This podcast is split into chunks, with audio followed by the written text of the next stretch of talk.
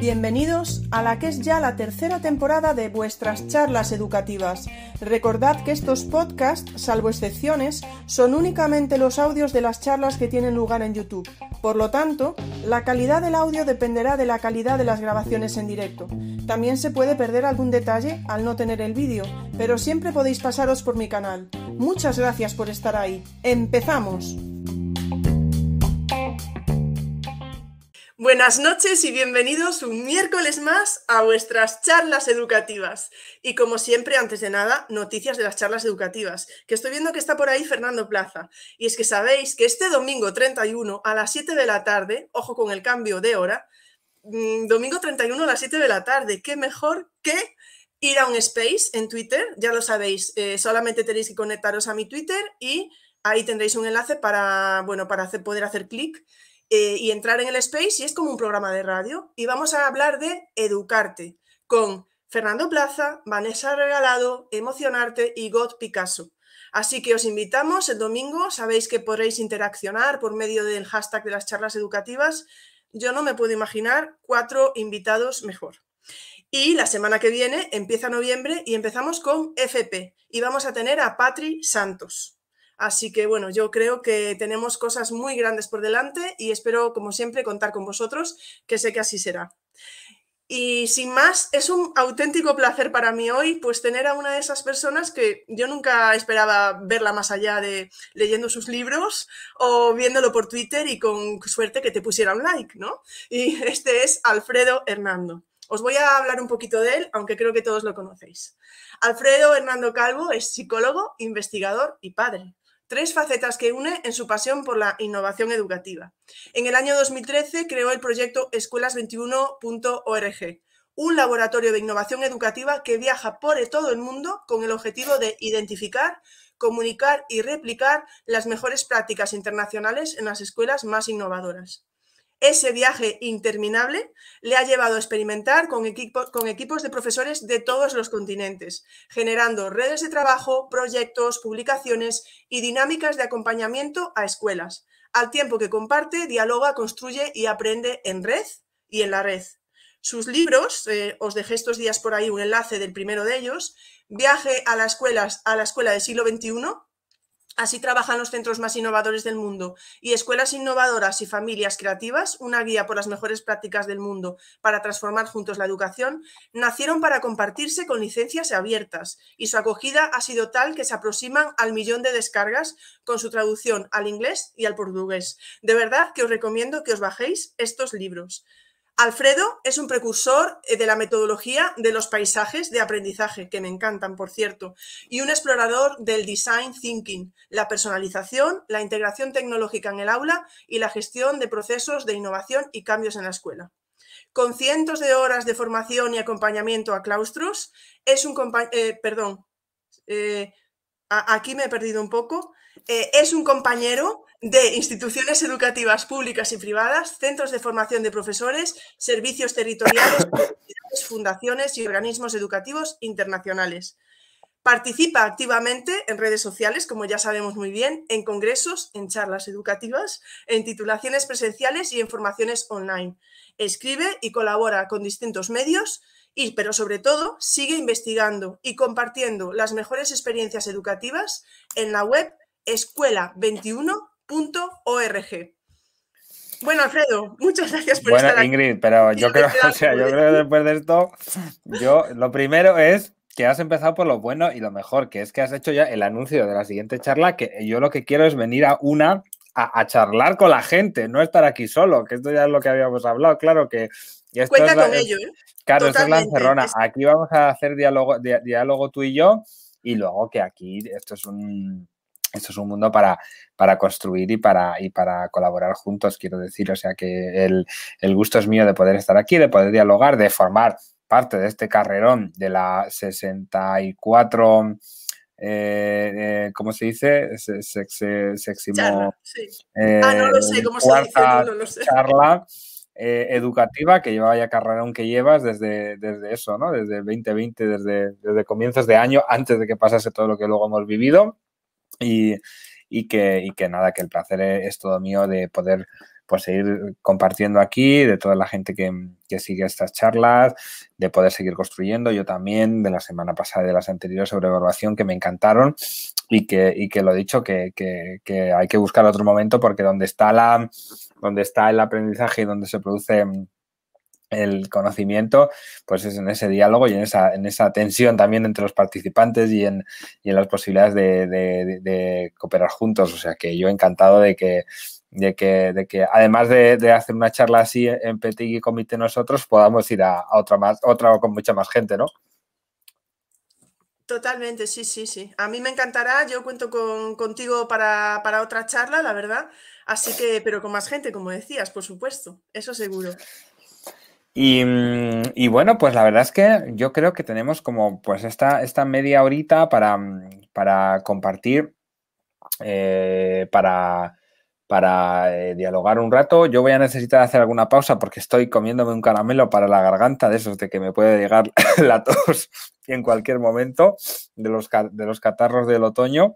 O sea, que, eh, que me dé la tos, que nadie, que nadie se asuste. Y yo creo que, mm, eh, que me gustaría pues, pues compartir em, para empezar así y luego dialogar contigo, si te parece, Ingrid, ¿no? Que tú tienes también una, una visión eh, como ya muy panorámica de lo que es la formación inicial del profesorado y todo lo que está pasando en la, en la, en la, en la realidad de docentes y todas las experiencias que se están moviendo y entender precisamente eso que está, que está, eh, cómo está cambiando la escuela, ¿no? Que yo creo que ese es lo, principal que, que, podíamos compartir este, este miércoles a, las nueve y media, ¿no? ¿Qué le está, qué le está pasando a la escuela? Y yo, pues si, queréis compartir cinco ideas, cinco ideas principales que yo creo que, mm, están pasando desapercibidas, pero que están, están, eh, están eh, dibujando completamente un escenario distinto de lo que es la educación. Creo que eh, em, estamos, estamos viviendo pues una ebullición y estas charlas son, un ejemplo más, ¿no? De la cantidad de docentes, de la cantidad de, instituciones, de colegios eh, en, procesos de transformación, en procesos de cambio muy distinto, ¿no? Que están eh, dibujando poco a poco con cambios, eh, pequeños cambios cuantitativos y cualitativos, pero que, van haciendo cambios de ciclo, ¿no? Y con la escuela nos encontramos en un cambio de ciclo ahora mismo me atrevería a decir, no sé si radical, pero un cambio de ciclo, de ciclo cualitativamente distinto. Porque creo que eh, la escuela a la que fuimos nosotros, eh, pues a finales del siglo XX, es una escuela que realmente está dejando de existir.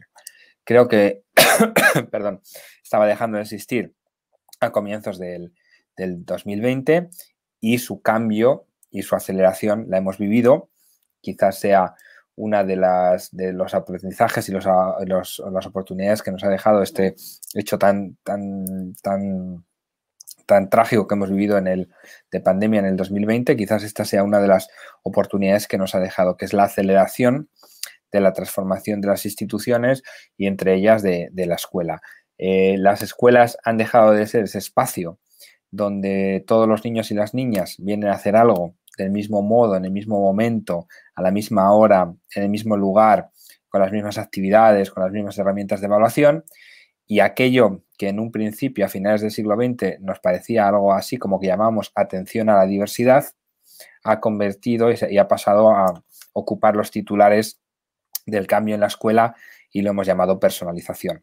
Creo que hay toda una evolución en la, en la en, la idea de los términos, desde la adaptación, la diferenciación, la inclusión, eh, la, pues, por la atención a la diversidad y lo que estamos trabajando ahora por personalización.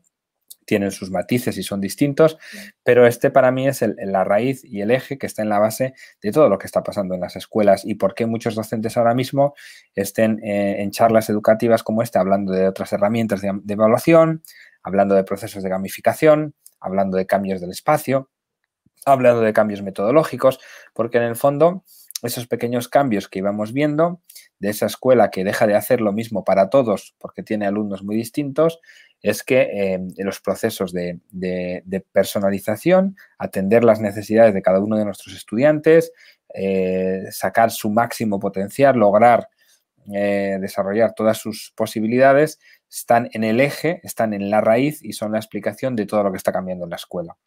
Y para lograr esa personalización es por lo que estamos tratando de modificar muchos de los otros elementos, metodologías, tipos de liderazgo, agrupaciones, horarios, espacios, para ver cómo conseguimos hacer ese proceso.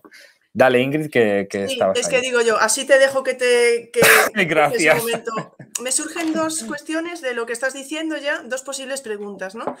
Hablabas de las charlas de, que tuvimos de evaluación y en la inauguración, Neus eh, comentaba que, que estos cambios, por ejemplo, en, ese, momento estábamos hablando de evaluación, pero sabemos que la evaluación conlleva, ¿no? ya dijeron ellos, tanto, bueno, todos los invitados que hablaron de evaluación, que cambiar la evaluación supone cambiar el sistema, ¿no? que hay muchas cosas que están detrás. Y Neus comentaba que, no, es, no podemos esperar a que los cambios vengan de arriba, que los cambios que hacemos nosotros en el aula son muy importantes. No sé si tú lo ves del mismo modo. Y luego, mm, para que no se me olvide, ¿eh? yo te lo planteo y luego a ver si entre los dos nos acordamos. Eh, dijiste ¿no? que ahora se aceleró con lo de la pandemia, se aceleró el cambio, que es una oportunidad, pero no es verdad que puede haber profesores, hubo profesores que confundieron un poco lo que es la educación de emergencia con la educación online, ¿no? Eh, y hay profesores que yo creo que se metieron en las herramientas de tal manera que puede ser que incluso alguno dijera luego, mm, no quiero saber nada, esto no me ha funcionado, porque claro, no han tenido un proceso de aprendizaje. Ahí te lo dejo. Pues sí. sí, bueno, em, bueno, con Neus solo, solo se puede estar eh, siempre de acuerdo, ¿no? Pues es muy difícil, es, es, muy difícil en nada de lo que lees de ella y en nada de lo que, de, lo, de lo que la escuchas no, aprender y, no, y no ver cómo todo el, conjunto de lo que dice siempre está, siempre está relacionado y, siempre tiene, tiene una sintonía, ¿no? Entonces, desde luego que lo que sabemos con la, de la evaluación que, cambia el aprendizaje y lo, y lo que trabajasteis en esa, eh, eh, en esa mesa y, lo que está claro es que eh, el ejemplo de la evaluación es el mejor, porque el ejemplo de la evaluación es que en el que hemos vivido hasta ahora era eh, ese ejemplo que ya no existe porque no es real que funciona así ya en muchos lugares. Bueno, en, una, en todavía en, algunos lugares sí, pero hay otros muchos docentes en, transformación. ¿no? La idea de que ibas al colegio, tenías unos controles, luego tenías un examen y con eso se daba tu calificación. ¿no? Ahora estamos viendo que ese proceso de evaluación para saber mejor cómo es el aprendizaje, para, para, que, se, para que se relacione más con el aprendizaje, con lo, que, con lo que hacen los alumnos, es más continua, más formativa, con distintas herramientas, con distintos agentes em, eh, y, que, dan un enfoque mucho más enriquecido. ¿no? Pero esto es lo más interesante, es que em, estamos avanzando todavía más y vamos rompiendo grandes, grandes, eh, grandes variables que nos parecían inviables, que es pensar que además está legislado, está legislado que eh, podemos evaluar a los mismos alumnos en la misma clase, con distintas herramientas, en distintos momentos y todos con distintos itinerarios de, aprendizaje y con distintas adaptaciones de contenidos. Y todo eso forma parte de la legalidad para lograr algo que es lo único que no es adaptable, que son los criterios de evaluación o los estándares de aprendizaje o los objetivos de la etapa. Todo lo demás estamos llegando a tal punto en esa lucha por la personalización y por, y por darle a cada uno lo que necesita, que estamos empezando a plantearnos, ¿es viable y cómo logro que distintos alumnos en mi misma clase trabajen con distintas herramientas de evaluación y distintos momentos para lograr el desarrollo de sus competencias, ¿cómo lo voy a, cómo lo voy a hacer? Entonces, abrimos toda una caja de, posibilidades. Y en ese, en ese contexto, em, este, este, ejemplo solo de los cambios en la evaluación, de los cambios en los proyectos, de los cambios en la metodología, creo que estamos ante, ante otro de los grandes cambios de los sistemas educativos y es, lo, que, es lo que comentabas que, había dicho Neus y que, habíamos hablado, ¿no? Y es que em, eh, por primera vez, y esto es algo que ha pasado en el siglo XXI, porque es eh, eh, hermano y paralelo a los cambios que estamos viviendo en otros ámbitos, los cambios de los sistemas educativos no vienen desde la legislación, sino que vienen inspirados en la práctica de las escuelas, en la práctica de los docentes. Estas buenas prácticas se convierten en ejemplos, en, prácticas pioneras que luego se documentan, que son ejemplos de éxito, que generan un modelo y una propuesta de trabajo y que son viables de replicarse y que sirven como ejemplo a la hora de eh, legislar y de tomar medidas para que desde arriba hasta abajo eh, cuando se legisla, la legislación vuelva, vuelva a caer. ¿no? Este fenómeno, que, a nosotros nos parece ahora mismo algo completamente lógico y cotidiano, es absolutamente novedoso para, los sistemas educativos y las escuelas. Hasta ahora nunca habíamos producido un cambio en los sistemas educativos a partir de algo que no fuera una legislación. Entonces, eh, creo que ah, en España en concreto han ocurrido varios fenómenos. Uno, la continua eh, la continua creación de leyes que al final ha producido una degradación y una, inflación de la, propia, de la propia ley educativa y por lo tanto una, una devaluación por, aumento, es como, la ley, propia de mercado, por inflación de leyes educativas se produce una devaluación de la norma, lo que ha obligado a los docentes es a seguir mejorando a pesar de lo que pueda elegir la legislación. Y esto, mm, eh, eh, cumpliendo la norma, ha creado un fenómeno muy interesante y es que los docentes se han saltado a mejorar la práctica educativa, se han saltado a hacerlo eh, las comunidades autónomas han ido buscando buenos ejemplos y buenas prácticas y digamos que la legislación local y cercana ha terminado por crear redes de coles que tienen más ejemplos y más probabilidades de expandirse y de, de replicarse más allá de, la legislación que, venga. Entonces, está claro que todo y todo docente está atento a la legislación, pero también está claro que todo docente y todo, colegio que inicia procesos de cambio lo hacen eh, dentro de los márgenes de la legislación, que le da muchas posibilidades y de la, y de la ley, pero lo hace también eh, con, un, con, una transformación eh, constante ¿no? y muy distinta. Bueno, tenemos aquí, te lo puse porque justo estabas hablando de esto, dice María, ¿podríamos entender este movimiento como liderar hacia arriba? Exactamente, exactamente. Y esto es lo que, esto es lo que, em, eh, eh, estamos diciendo, ¿no? Como dice ahí Nuria también, que la revolución eh, del cambio se está dibujando desde los centros y esa es, la realidad.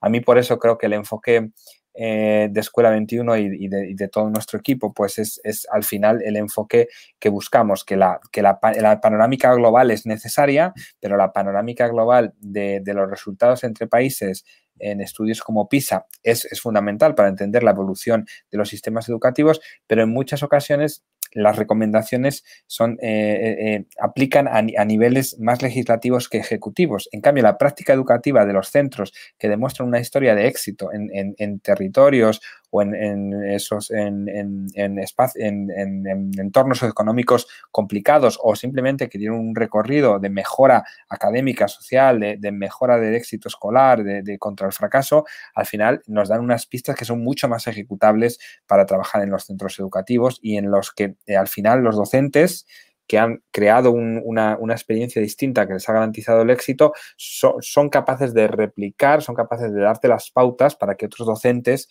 puedan eh, hacerse responsables de ese proceso de replicación y que, la, y que la explicación se viva por la metodología, por el cambio cualitativo. Fíjate, tengo, iba a hacer otra pregunta que justo va en la línea de lo que está poniendo José Antonio, que está nombrado ¿Es una transformación basada en la evidencia o en la ocurrencia? Yo en esa línea te quería decir, ¿no? Que esto me estaba sonando a algo que no voy a decir que está ahora de moda, pero se habla muchísimo ahora mismo de la educación basada en evidencia. Y no sé si, si, vas en, esa línea de...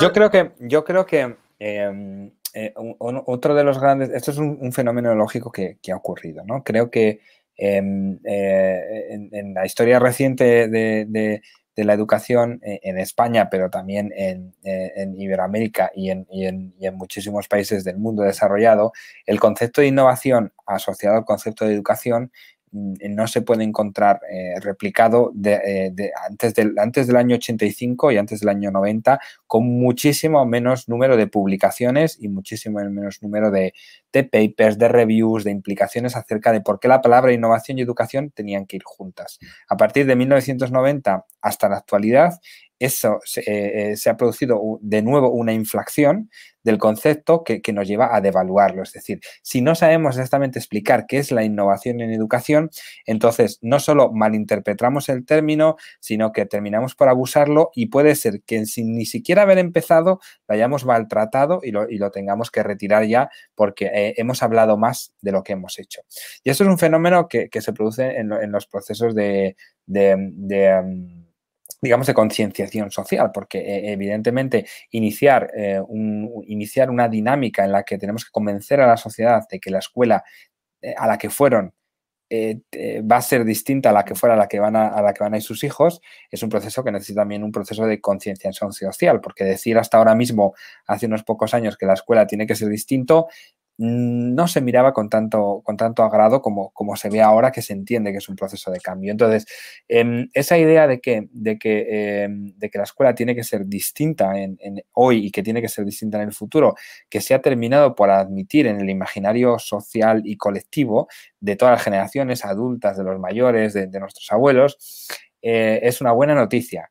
Una del, un lado problemático de eso es que hemos abusado del término de innovación y que, que hemos abusado de una manera em, que, creo que tiene que ver con esta idea, entre, con, estas dos ideas que, ha presentado también José Antonio, de la ocurrencia y de la evidencia.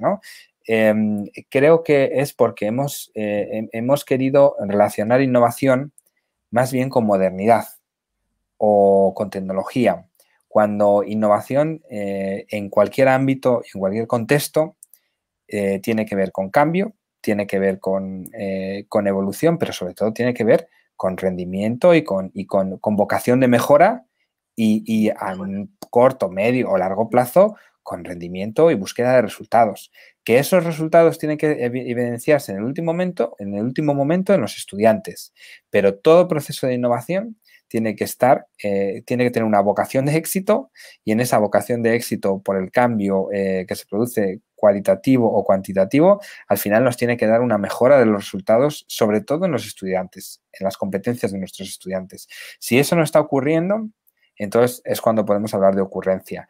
Lo que ha pasado es que si queremos unir la palabra innovación a, a inglés o a, palabras en, otro idioma o a metodologías, pero esas metodologías no nos funcionan bien en nuestro contexto y tal, entonces eh, eh, podemos, eh, podemos estar haciendo también un desastre, ¿no? Entonces necesitamos medir y necesitamos certificar la mejora para saber que estamos, que estamos innovando. A ver si me acuerdo de todo lo que te quiero decir porque luego se me va. Por un lado, lo de innovación, ¿no? Que es una pena que se haya devaluado y lo que creo que yo en un debate dominguero, de esos que pongo el domingo de, para, bueno, la gente contesta en Twitter, ¿no? Una encuesta eh, relacionado con algún tema educativo, una de ellas, creo que pregunté algo así, y estoy hablando de memoria porque no la tengo delante, si innovación siempre era a través de las TIC, o bueno, si estaba relacionado. Y creo que había ganado el sí, ¿vale? Creo, ¿eh? Pero yo creo que no siempre la innovación, porque si te vas a un pueblo no sé dónde que ni siquiera tienen TIC, innovación puede ser no sé, algo que mejore eso, ¿no? La experiencia y la Yo creo que el eje central, exactamente, ¿no? El eje central, la gran pregunta es, eh, eh, es decir, partimos de una situación base, tenemos unos resultados con nuestros estudiantes del tipo que sean, iniciamos un proceso de innovación que significa cambio, vocación de éxito y mm. hacer las cosas de otra manera porque esperamos llegar a unos resultados, a una realidad, a un escenario eh, de mejoría. Si en, ese proceso inmediatamente ahora mismo, en la sociedad que vivimos, eh, en los procesos que vivimos, probablemente eh, pensando en un desarrollo integral de la escuela, tengamos que, concebir la dimensión digital, pero también pensando en, otras acciones concretas, cuando estamos hablando de la mejora de la competencia social de los estudiantes, cuando estamos hablando de, de otro tipo de la autonomía, cuando estamos hablando de otros proyectos, no tiene que pasar necesariamente los cambios por la tecnología. La tecnología es, un, es, una herramienta fundamental, principal. La competencia digital es transversal, no solo porque tiene que estar en el currículum, sino porque, porque también forma parte de, la realidad que vamos a vivir. Pero eso no significa que sea, eh, eh, que sea obligatoria. Y yo creo que esto no le hace ningún mal a la tecnología. O sea, es, una realidad. Pero lo que tampoco no, lo que no podemos pensar es que por usar tecnología ya estás innovando, ¿no? Igual que si haces un Kahoot, estás gamificando. Pues va a ser que no, ¿no? exactamente. yo creo que, em, bueno, quizá, no sé, es que a veces a lo mejor hasta nos puede faltar mm, un poco de, de, base teórica, no lo sé, pero yo creo que también hay muchos términos que a veces mm, hablaba el otro día alguien por Twitter, ¿no? Lo que es un modelo, lo que es un enfoque, lo que es un método, lo que es una metodología, lo que es una técnica, lo que es una estrategia.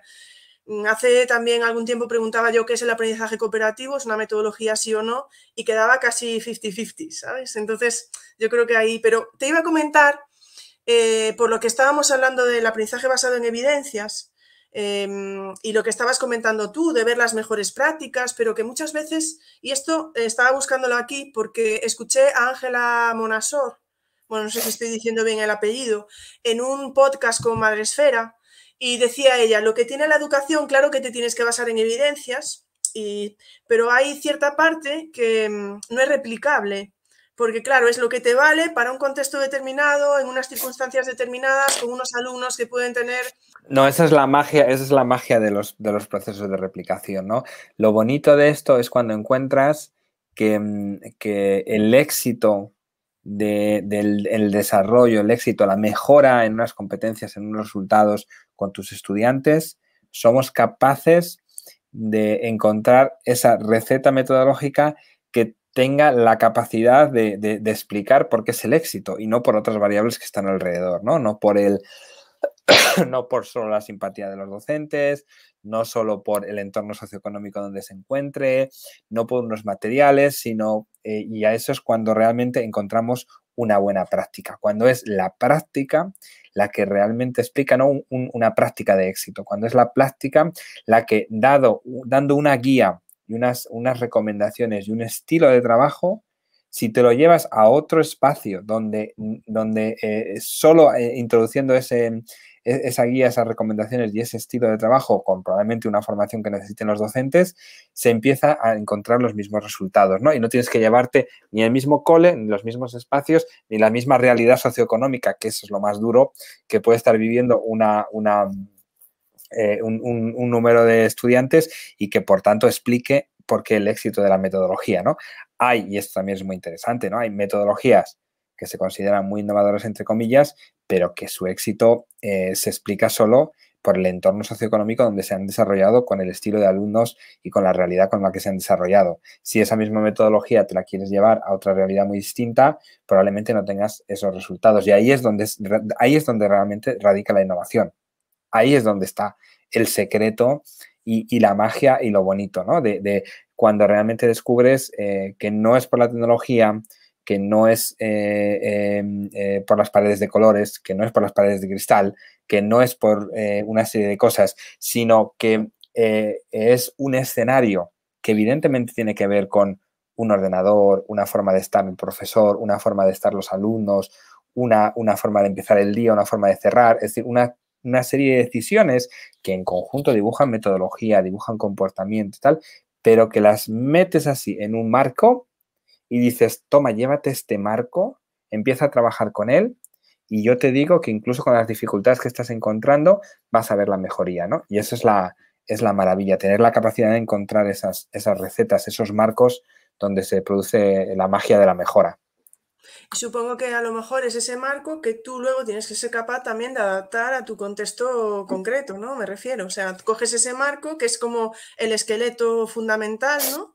Y luego pues lo adaptas un poco. Bueno, no sé, ¿eh? estoy hablando yo por hablar, no... Evidentemente necesita, eh, en ocasiones necesitas de, procesos de, adaptación, ¿no? Pero es en, son las recetas, eh, son las recetas maravillosas, ¿no? Que, que, eh, que bueno, que, te puedes llevar el, te puedes llevar ese, ese, ese, ese, escenario, esa, vamos a decir, más que receta, vamos a poner otras palabras que son palabras preciosas, ¿no? Te puedes llevar esa, esa coreografía, esa coreografía de, organización y de didáctica de un cole, esa coreografía, eh, esa coreografía de un cole en un lugar del mundo que ha empezado a trabajar de una manera determinada, y, que, ha tenido unos resultados excelentes, que aíslas la coreografía y te la llevas a otro cole y empiezas a ver que cuando los docentes bailan y organizan el día así, oye, aquello empieza a cambiarle la vida a los estudiantes, ¿no?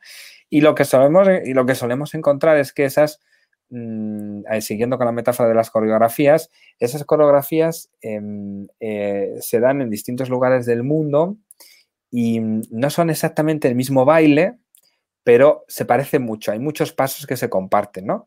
Y entonces podemos sacar muchas semejanzas acerca de, bueno, de esos elementos que se están compartiendo con, mismos desafíos, con, entornos semejantes y cómo están, eh, están creando coreografías que se parecen mucho con sus, con sus peculiaridades, pero que podríamos sacar y es ahí donde se producen los aprendizajes, ¿no? Y entonces aparecen estas, estas palabras que luego tratamos de mover, ¿no? Semipresencialidad, blended learning, procesos de gamificación, eh, cooperativo, em, eh, ABP, o sea, el aprendizaje basado en proyectos es, una metodología con una, con una historia de, un siglo, pero que se ha modernizado y se ha adecuado a la realidad curricular del mundo desarrollado a finales del siglo XX. Y esos elementos son los que al final luego hemos ido, hemos ido cogiendo y sacando para intentar llevárnoslos a nuestra clase, ¿no? Creo que ya nos estás adelantando algún paso de esa eh, coreografía, pero luego te voy a preguntar para que nos digas por lo menos algún paso de esa coreografía que estás indicando. Pero tenemos por aquí, te voy a volver al chat. Eh, bueno, antes eh, quedaba una pregunta pendiente que hacía Nuria. Para, hablando del cambio educativo que estábamos hablando, dice, ¿está el sistema preparado para dar respuesta a esta necesidad de cambio? Bueno, em, yo creo que hay eh, los, los, cambios de... Es decir, el sistema educativo, el sistema educativo es, es, la, es, eh, es la institución que hemos diseñado para, para, eh, para garantizar, para mejorar las generaciones jóvenes de la especie humana. O sea, dicho con toda la brutalidad de cómo suena. O sea, ir al cole y cómo hemos organizado los coles es el sistema que el, Homo sapiens sapiens ha organizado para preparar a sus jóvenes generaciones para dar lo mejor de sí mismos y seguir creciendo. Entonces, eh, esto que es un acto tan cotidiano que nos pasa desapercibido, pero que es una, es una mecánica elevadísima acerca de, cómo somos como especie, eh, no tiene evidentemente soluciones eh, sencillas a, transformaciones tan, tan, tan grandes, ¿no? Y estos procesos de transformación, pues, eh, se barajan y se mueven en distintas realidades, la global, eh, en, el sistema global de todo el sistema, en la realidad de las redes de coles, en, las autoridades locales autonómicas, en la realidad del cole. Entonces, eh, creo que creo que hay varias paradojas actualmente.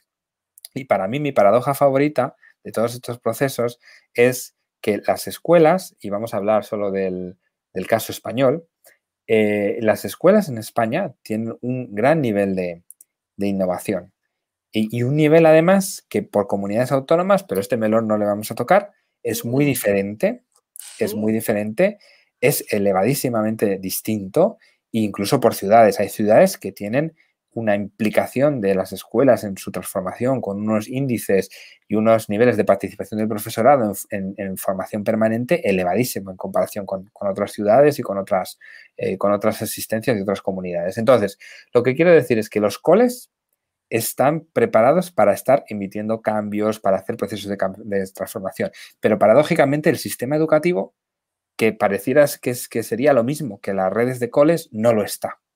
Porque el sistema, por la organización propia que tiene, no está siendo capaz de absorber ni rentabilizar ni sostener en el tiempo los procesos de mejora, de, innovación y de cambio que están haciendo las escuelas. Porque hay una elevadísima tasa de movilidad del, conocimiento y de las personas que lo, que, lo, que lo congregan y que lo crean en los coles. Hay una elevadísima tasa de organización que está enfocado no a la mejora del sistema, sino a la organización de la plantilla del propio sistema, que es eh, cómo organizamos a esos 8 millones de, eh, perdona, creo que son, solo son 8 millones de docentes, no es una barbaridad, 2 millones de docentes, se me van las cifras ahora mismo, pero toda la cantidad de docentes que hay, en, que hay en España y en cualquier otro país, quiero decir que, no, que, son, son los que hay y, y podría haber más, pero está organizado el sistema para, eh, para organizar la plantilla del profesorado y no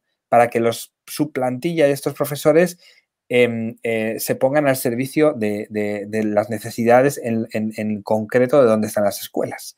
Entonces, esta es la gran paradoja. Los coles están iniciando procesos constantes de cambio, muchísimos, por etapas, por área y tal, y los sistemas, y en concreto el sistema, tiene muchas dificultades para absorber y para rentabilizarlo y sostenerlo. Bueno, que sepas, voy a seguir con las preguntas del chat porque hay un montón. No voy a abrir el melón, no te voy a preguntar por comunidades autónomas, pero sí que me, me queda en la cabeza la pregunta de por qué unas comunidades pueden ser más innovadoras o por qué centros de determinadas, o sea, de quién depende, de quién viene, de los propios profesores, de los centros de formación, de, la, de las eh, autoridades locales o comunidades. ¿Qué es lo que hace que unas, o, es el propio sistema eh, socioeconómico de, la comunidad? ¿Qué es lo que puede hacer que unas comunidades puedan ser más innovadoras que otras? Hay muchísimas, hay muchísimas variables, evidentemente. Como decíamos, todas las, todos los grandes desafíos y, y los grandes problemas no tienen, eh, no tienen soluciones uni de, de monovariables, sino, sino que tienen bastantes, ¿no? tienen eh, una, constelación de elementos que están explicando por qué, por qué ocurren. ¿no? Lo lógico sería cuántos, cuántos elementos de esa constelación podemos tocar a la vez para, para producir un cambio, ¿no? Pero evidentemente hay algo muy interesante que ha ocurrido también en, nuestra historia de la educación en España, que es que hemos luchado muchísimo por, un pacto por la educación, cuando realmente, eh, y esto es, esto es legítimo, es un, es un, proceso loable y es muy importante, pero al mismo tiempo, eh, muchísimas de las funciones de los procesos de, la, administración pública de, educación están transferidas a las comunidades autónomas. Y las comunidades autónomas tienen la capacidad de tomar medidas que tienen un impacto directo en la transformación educativa de una manera mucho más concreta que lo puede hacer el Ministerio de Educación. O sea, yo puedo tomar ahora mismo una medida muy sencilla que podrían tomar algunas comunidades autónomas diciendo que eh, parte de la jornada laboral de los docentes tiene que ser también eh, e-, elevar eh, su, jornada, su, tiempo de formación permanente, que no es una actividad eh, paralela, sino que forma parte de su jornada laboral. o que un centro educativo que tiene una demostración de, de, mejora en un entorno socioeconómico de dificultad y que se marcan unos objetivos, como hacen algunas comunidades autónomas, tiene demostrando ese camino tiene más acceso a más recursos y más acceso a sostener una plantilla.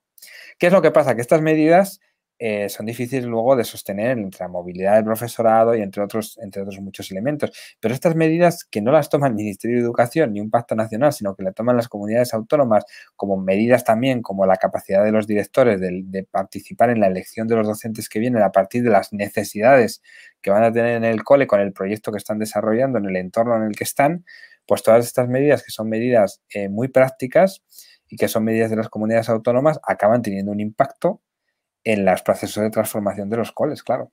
Mm. Muy real. Pues te sigo con preguntas porque hay bastantes preguntas por aquí por el chat. Tú querías charla, estoy aquí yo sola, pero ya te puedo decir que están aquí todos. Me encanta, mucho mejor, porque yo. a tope. ¿eh? Bueno, tenemos aquí a nuestro experto en evaluación, a Quique, y experto curricular, experto curricular, dice: actuaciones a pesar de la norma. Bien. Hemos tirado por innovar en mediología. Bien. Desde tu experiencia, ¿la innovación metodológica se ha correspondido con la innovación en la evaluación? Pues la verdad es que mm, lo único que puedo decir, Quique, es que ahora mismo, eh, y es, la realidad, nosotros estamos escuchando por todas partes y trabajando muchísimo con evaluación, porque como yo creo que bien intuye tu pregunta y vas a decir, eh, y lo hemos dicho siempre, podemos cambiar la, metodología y luego llegar y les ponemos el examen y es un desastre todo el proceso de aprendizaje, ¿no? Entonces, ¿qué pasa? Que yo creo que hay una, buena noticia y una mala noticia, ¿no? Y la buena noticia es que em, eh, los docentes interesados en los procesos de mejora eh, iniciaron el camino de la metodología, tenemos muy buenos docentes, muy buenos en el cambio metodológico y al final ha sido un camino necesario recorrer para darnos cuenta de que, la evaluación e, es, fundamental, como, cuando, bueno, todo lo que estamos diciendo, ¿no? Entonces, em, eh, eh, para nosotros ahora mismo eh, es, el momento de la evaluación, la evaluación es lo primero y a mí siempre me gusta decir que, que ojalá viéramos más a menudo cursos, procesos de transformación y proyectos que dijeran, de verdad vamos a empezar hablando, el punto uno, tema uno, tema cero incluso, módulo cero, la evaluación Vamos a empezar por la evaluación, luego te vamos a hablar, luego me hablas del cooperativo si quieres, luego me hablas del liderazgo para el cambio, luego me hablas de la organización de horarios, pero yo te voy a empezar ahora diciendo vamos a desintegrar la nota, vamos a cambiar las herramientas, vamos a introducir los agentes, vamos a hablar de autorregulación del aprendizaje y a partir de ahí, e incluso si lo hicieras así, solo, solo, solo teniendo a los niños y a las niñas leyendo, creo que explicaría mucho más de los procesos de mejora más allá de la metodología. Fíjate, por eso las charlas educativas que aprenden de nuestros invitados dijeron, empezamos septiembre hablando de evaluación porque tiene que ser lo primero, ¿eh? o sea que estoy ahí, soy muy aplicada. Víctor, también aquí un compañero de, eh, universitario, bueno, profesor universitario en, en, Coruña, dice, mi pregunta, ¿se está formando el futuro profesorado para la innovación educativa? Bueno, Víctor, pues yo creo que yo creo que en los últimos años Em, en los últimos años eh, ha habido una mejora eh, sustancial con los procesos de formación inicial del profesorado. El máster de, secundaria es un avance. Eh, todos estamos hablando mucho con esta idea del, MIR educativo, ¿no? Que, llegará en algún momento, pero son avances que van más allá de, lo que era el curso de actitud pedagógica de, de hace unos años, que era casi un, vamos a decirlo ahora con perspectiva, ¿no? Que era un poco una vergüenza. Ahora, bueno, ya, ya, ya, ya está, ya lo hemos hecho, lo hemos reconocido, lo hemos tal. Era, era lo que era, no capacitaba para lo que, para lo que necesitábamos nadie. Eso, eso lo sabemos. Yo, yo soy el primero que lo hice y, creo que, es, digno de decir que ha habido una mejoría sustancial en la formación eh, inicial del profesorado y que se está, que se está, bien, que, que, está, que está existiendo todavía en la carrera de magisterio. Evidentemente, luego, pues eh, los estudiantes tienen la opción de elegir a qué facultades van. Y las, facultades, hay facultades que ya están haciendo, por ejemplo, proyectos de prácticas educativas desde el primer día que entran los estudiantes de magisterio casi, y ya están en colegios y a la vez que hacen la carrera están haciendo prácticas, y otras, pues que facultades que todavía no se han enterado muy bien de qué va el proceso de transformación y que, y que siguen teniendo docentes que les hablan una hora a los estudiantes sobre, sobre la ABP y, les sientan allí una hora y no hacen un solo, una sola programación didáctica, ¿no? Entonces, bueno, pues creo que, eh, es, la, es la elección de, las, de los estudiantes y, ojalá sigan eligiendo por, por facultades que, que, apuestan por otra forma de trabajar y, podamos ver cómo, cómo va siendo un, un resurgir para todas. Yo creo que en ese sentido también han cambiado mucho las universidades, pero yo es que desde que empecé, desde que... Bueno, aquí tú tienes mucha más perspectiva que yo, Ingrid, tú ahí...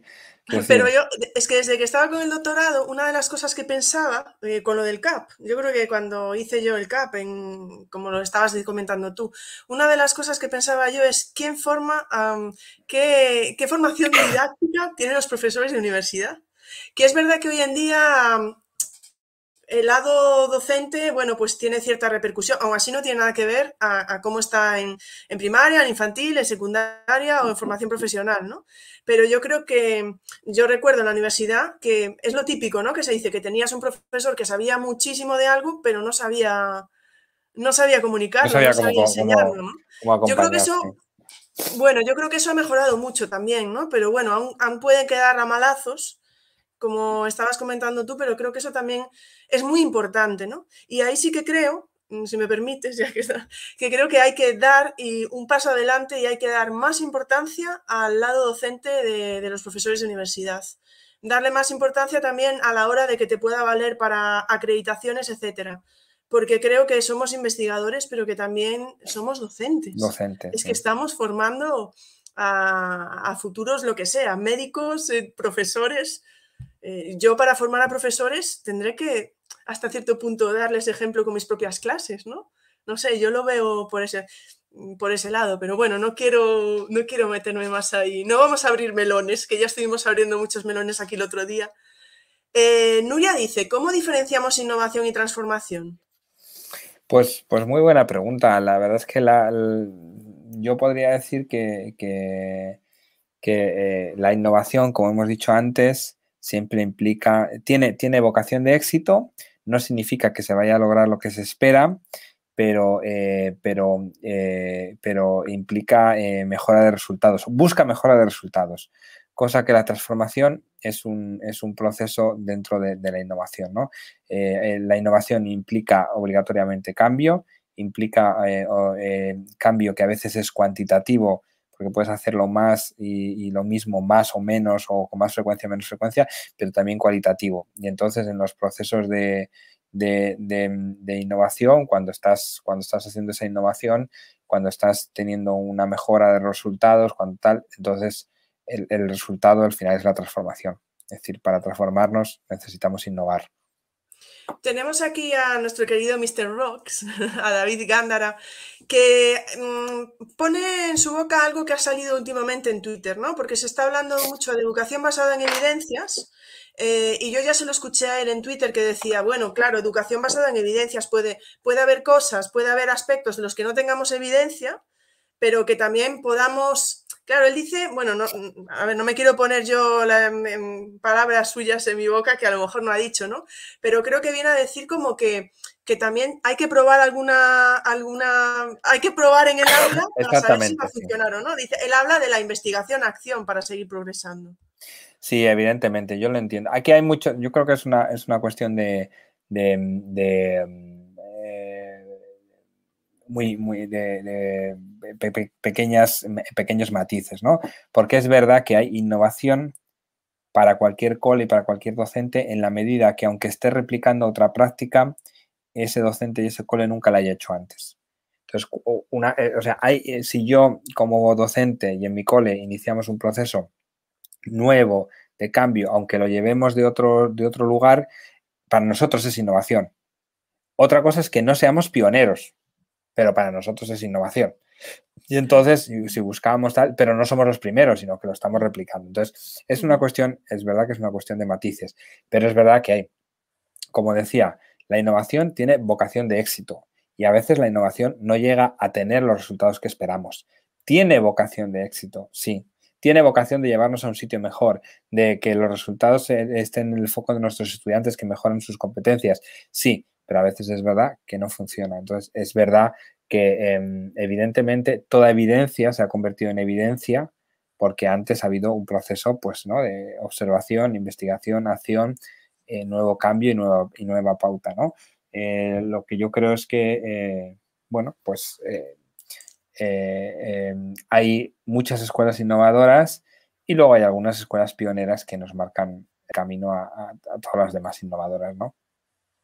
Sigo con preguntas. Estoy llegando a mi límite con la tos, lo estoy viendo poco a poco, así que... Vale, bueno, pues yo vamos a... Yo sigo a ver si dos o tres preguntas y vamos terminando.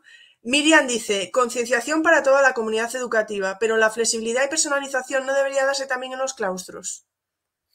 En los claustros, la personalización para los docentes. Sí, yo no sé si irá por ahí, pero claro, es que a veces, eh, por ejemplo, otro día en Twitter comentaban si las metodologías se pueden imponer. O, por ejemplo, aquí supongo que está hablando de que el profesor tenga flexibilidad o libertad para poder llevar cosas a cabo. No sé si irá por ahí, ¿eh? Sí, sí, puede ser que vaya por ahí. Es un tema, es un tema difícil porque realmente lo que, lo que sabemos al final es que los procesos de innovación que llevan a procesos de, transformación que nos preguntaba Nuria, em, eh, eh, al final funcionan en, eh, funcionan para que se desarrollen, para que tengan sostenibilidad en el tiempo, funcionan en equipo como proyecto de, proyecto de centro.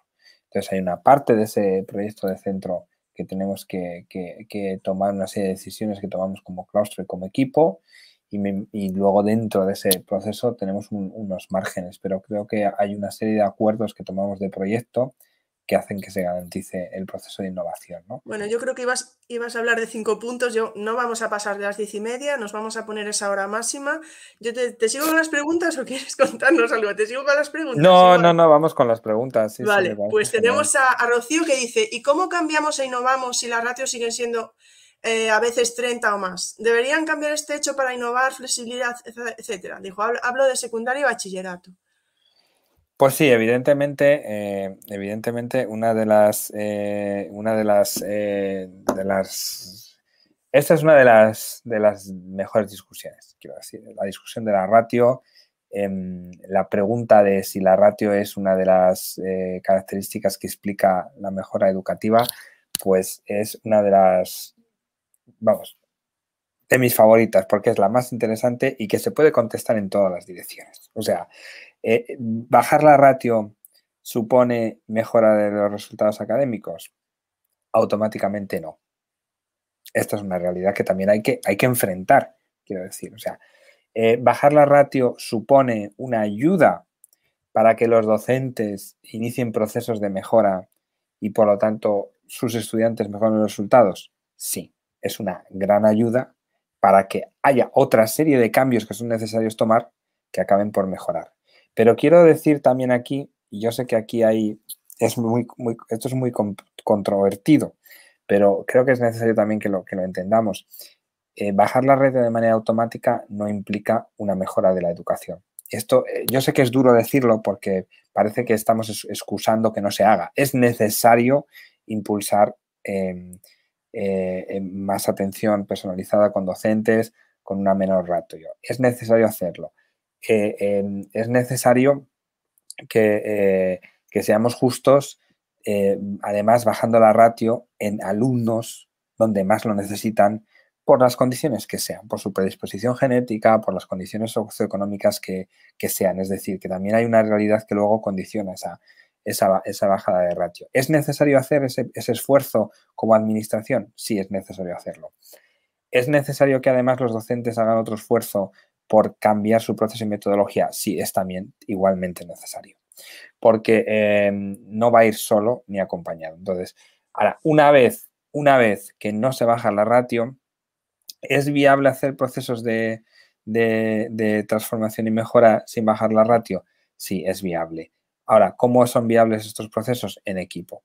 En equipo con tu claustro de, con tu equipo de profesores, con tu equipo de etapa, porque muchas de las decisiones que, em, eh, que no te permites, eh, que, a la que te obliga la ratio de 30, tiene que ver con cambios en el horario, con la codocencia, con la interdisciplinariedad, con, una serie de decisiones metodológicas que al final, obligados por la ratio, inician procesos de innovación y transformación. Entonces, em, lo que quiero decir con esto es, ¿se puede hacer procesos de innovación con la ratio de 30? Sí, lo estamos viendo constantemente. ¿Se puede hacer un proceso de innovación con una ratio de 40? Sí, lo estamos viendo. ¿Significa que tengamos que ir a tener 40 para que haya más innovadores? No. Significa que eh, las administraciones tienen que luchar para que haya una bajada de ratios, pero que esa bajada no va a producir automáticamente una mejora de los estudiantes y automáticamente no quiero decir que, eh, no solo no quiero decir que, que, los docentes no vayan a estar mejor, que evidentemente van a estar mejor y van a atender a sus alumnos mejor, pero que también el proceso de transformación de la escuela por, para preparar para otras competencias, para hacerlo de otra manera, también necesita que los docentes sigan haciendo el camino que ya están haciendo de innovación ahora mismo. Sí, bueno, yo creo que un ejemplo de lo que estamos hablando es, por ejemplo, el que veíamos a Víctor Arufe, que él hace para mí innovación en la universidad, ¿no? En la universidad hay innovación y muchas veces estamos hablando de un número muy grande de, alumnos ¿no? en, el aula y yo creo que, hay innovación también en la, en la, universidad. Y lo que comentabas, yo no sé a quién se lo había escuchado, pero decía, justo lo que hablabas tú de la ratio, ¿no? Decía, es que si el cambio que vas a hacer de tener 30 alumnos a tener 10, vas a entrar en clase y vas a hacer lo mismo, que es hablarle durante una hora y te vas a marchar, eh, da igual la ratio que tengas.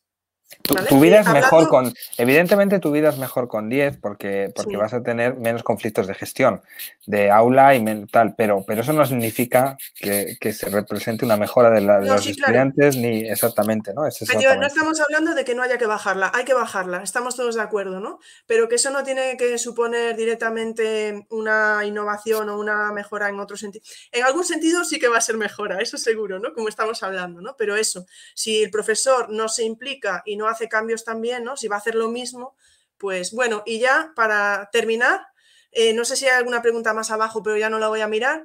María nos preguntaba por alguna recomendación del libro de recetas, decía. Bueno, yo lo primero que le quiero recomendar a María es que vaya a la página donde se puede descargar, que se, puede descargar escuela21.org. Sí, no, yo creo que con, poner el título de cualquiera de los dos libros, el de Viaje a la Escuela del siglo XXI o el de Escuelas Innovadoras y Familias Creativas, sale enseguida para descargar cualquiera. Para descargarlo, sí, sí, yo así lo tengo. Incluso lo hay para escucharlo, si no me equivoco. Por lo menos. Sí, hay uno, sí, hay uno de lectura. el de escuelas, eh, el, de escuelas, eh, bueno, no me acuerdo ahora, el primero que hablamos. El de Viaje a la Escuela, del siglo XXI. Si no, si no me equivoco, desde la página de Fundación Telefónica daba la posibilidad de. Sí, hay lectura, sí, sí, sí.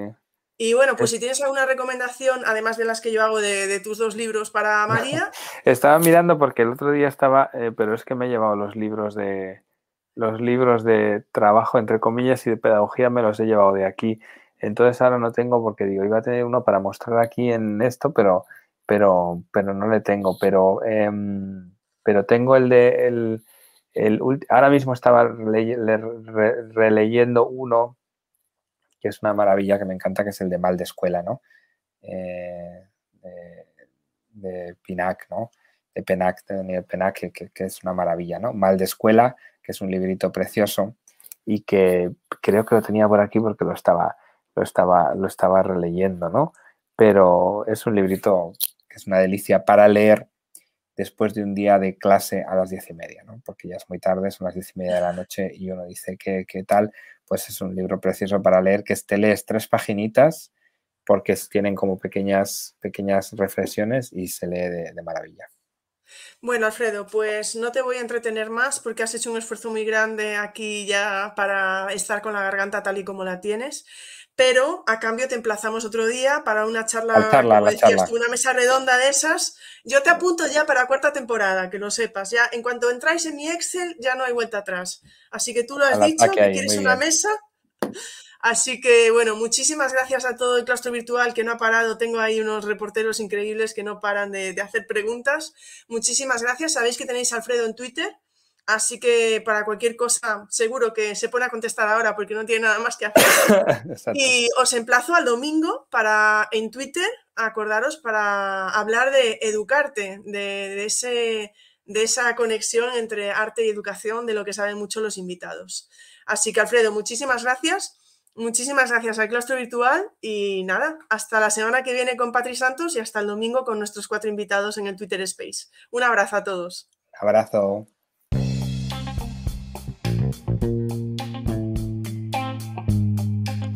Muchas gracias por escuchar este podcast. Si os apetece, nos vemos en el siguiente.